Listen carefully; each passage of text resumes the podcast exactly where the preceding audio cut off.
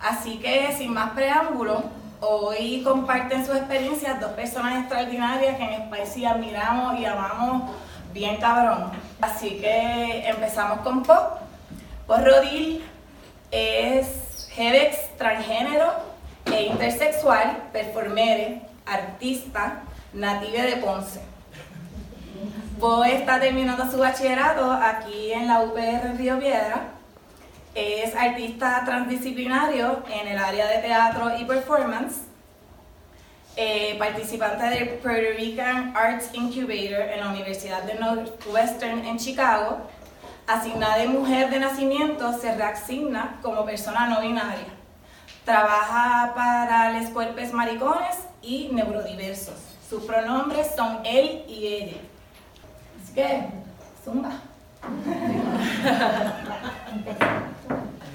Eh, mi nombre es Rodil, me identifico como persona transmasculina no binaria soy intersexual. Eh, voy a hacer una advertencia eh, porque ya voy a estar hablando sobre mi relato de cómo eh, pude eh, adquirir el diagnóstico de persona intersexual. Eh, nada, voy a estar mencionando genitalia, gordofobia, violencia médica, ya que con este relato pretendo abundar sobre la experiencia de redescubrir mi cuerpo, de aprender a defenderlo ante las múltiples formas de invisibilización, eh, violencia patriarcal, violencia médica y discriminación. A los 14 años eh, aún no me habían crecido senos. A mis primas sí. Y seguía bien velludo. Lo que a mi mamá le sigue llamando baby hairs o peach fuzz. Recuerdo cuando mi hermana y yo nos bañábamos juntas y que ella notara que, con- que cuando comparábamos nuestras genitalias, de cómo habían cosas visibles que ella no tenía. Mi clítoris era un poco más largo que el de ella. Nunca fue una causa de complejo, pero el saber que mi hermana, mis primas y mi madre no estaban construidas igual a mí, me hizo siempre pensar en lo diferente que yo podía hacer. A dos semanas de cumplir 15 años, me levanto gritando de dolor, un dolor pulsante en mi abdomen. Mi madre, mi padre, perdón, asustado, me lleva al hospital en donde me refieren a un ginecólogo, en el CDT de la playa en Ponce.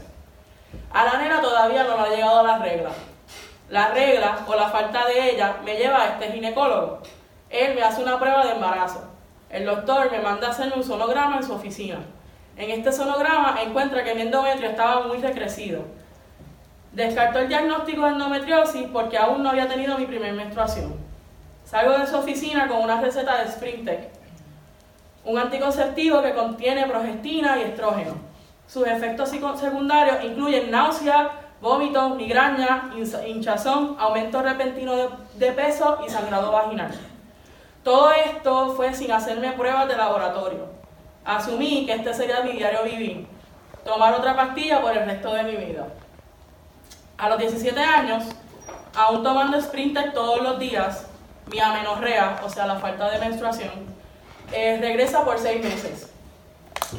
Seis eh, meses sin menstruación. Seis meses sin sangrar. Seis meses de tomar progestina y el estrógeno sin efecto alguno.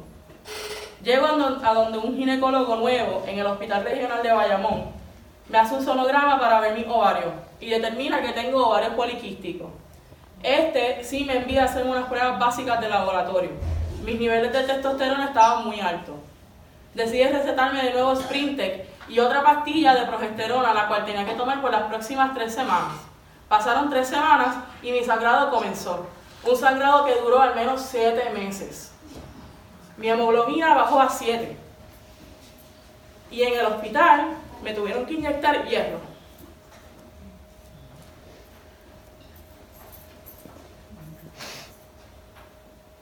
Cuando logro ir a mi ginecólogo, sugiere hacer una endoscopía, que es un sonograma eh, interno, para verificar si tengo endometriosis, y un sonograma para ver mi ovario. Me pregunta si estoy activo sexualmente, a lo cual contesto que no. Me hace un chequeo y después de haber sentido con sus dedos palpando mi vagina, el doctor decide llamar a mi madre. Venga mamá para que vea esto, para que entre al consultorio y vea mi vagina. En el momento le dice, aún tiene imen, su hija aún no está activa sexualmente todavía.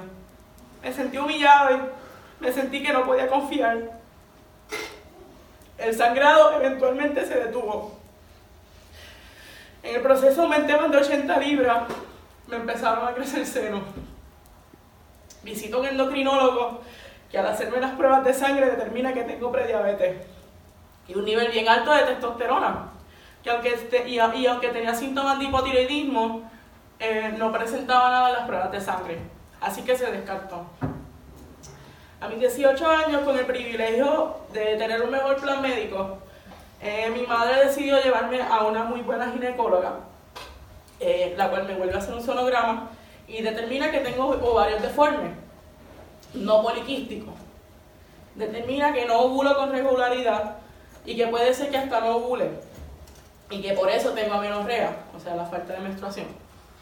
También determinó que mi útero sí acumula endometrio y por ende al no ovular no hay una señal que le diga a mi cuerpo que es hora de descartar ese endometrio. Ella se lo achacó a la obesidad. Esto, le digo yo, esto me pasa mucho antes de aumentar de peso, doctora. Le dije, me refirió a otro endocrinólogo. Me recetó trinesa, otra pastilla anticonceptiva para suplirme con progestina y estrógeno, y me mandó a bajar de peso. Me sentí visto como un mentiroso, como si siempre hubiese sido obeso, como si mi cuerpo no tuviese el derecho de, de enfrentarse a otros cambios físicos. Sigo aumentando de peso y mi sistema inmunológico empieza a deteriorarse. Me enfermo bien fácilmente. El endocrinólogo, al cual voy, me manda a hacerme todas las pruebas. No tenía prediabetes ya, pero salí positiva en hipotiroidismo. Me receta Sintroid, una dosis baja. Eh, tenía deficiencia en vitamina D, me recetó vitamina D y tenía la testosterona bien alta. Very high testosterone levels, me dijo él.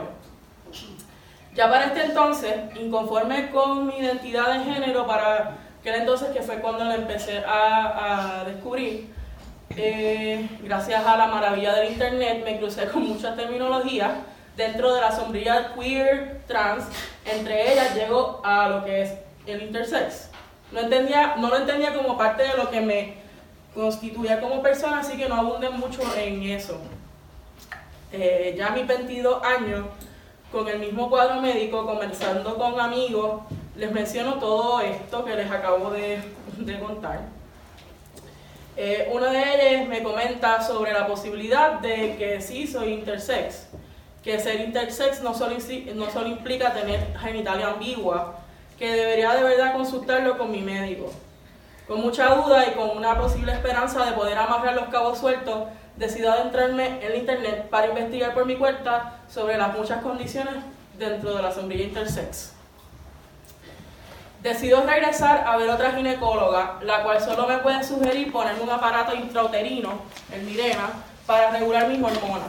Mi cuerpo lo descartó en el toilet.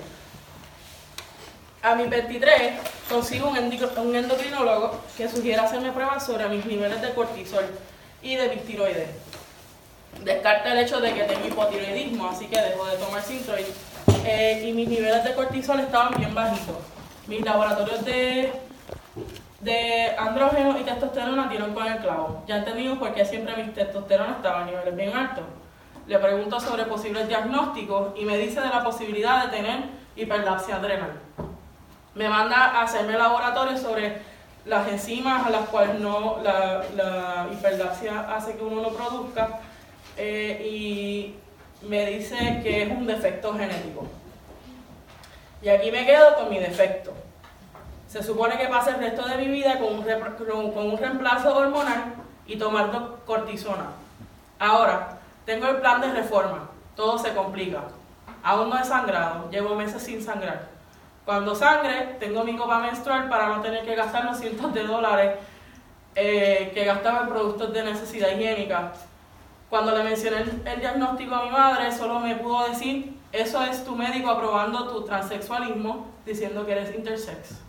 A un amigo trans se lo mencioné y de su boca solo salió, pero es que eso se ve, eso no es hormonal nada más. Siempre el comentario, siempre él tienes pene y vagina. ¿Tienes pene y vagina? Tengo dolor en el cuerpo. Tengo muchos diagnósticos y mucho maltratamiento. Tengo poca información. Y pues mira, Aún tengo mucha incertidumbre y quisiera saber más sobre mi genética. Quisiera apoderarme, quisiera no tener que tragarme las palabras cuando voy a un médico, solo porque quiero cuidar de mi salud. Quiero que ya la incidencia de las miles de personas mal diagnosticadas con ovarios poliquísticos y sobremedicadas con hormonas deje de existir. Quiero exigir a la comunidad médica que deje la vagancia, que se eduque mejor, porque somos muchos y merecemos mejor trato y, mejor, y menos maltrato. Quiero que la I, como, como, me comentó la compañera aquí, eh, dentro del acrónimo de diversidad sexual y de género, no solo se quede siendo una letra. Quisiera comunidad. Sigo siendo yo, las personas intersexuales no somos una anomalía. Las personas intersexuales seguimos siendo hombres, mujeres, personas trans, queer babies y personas no binarias. Existimos y no vamos a ningún otro lado.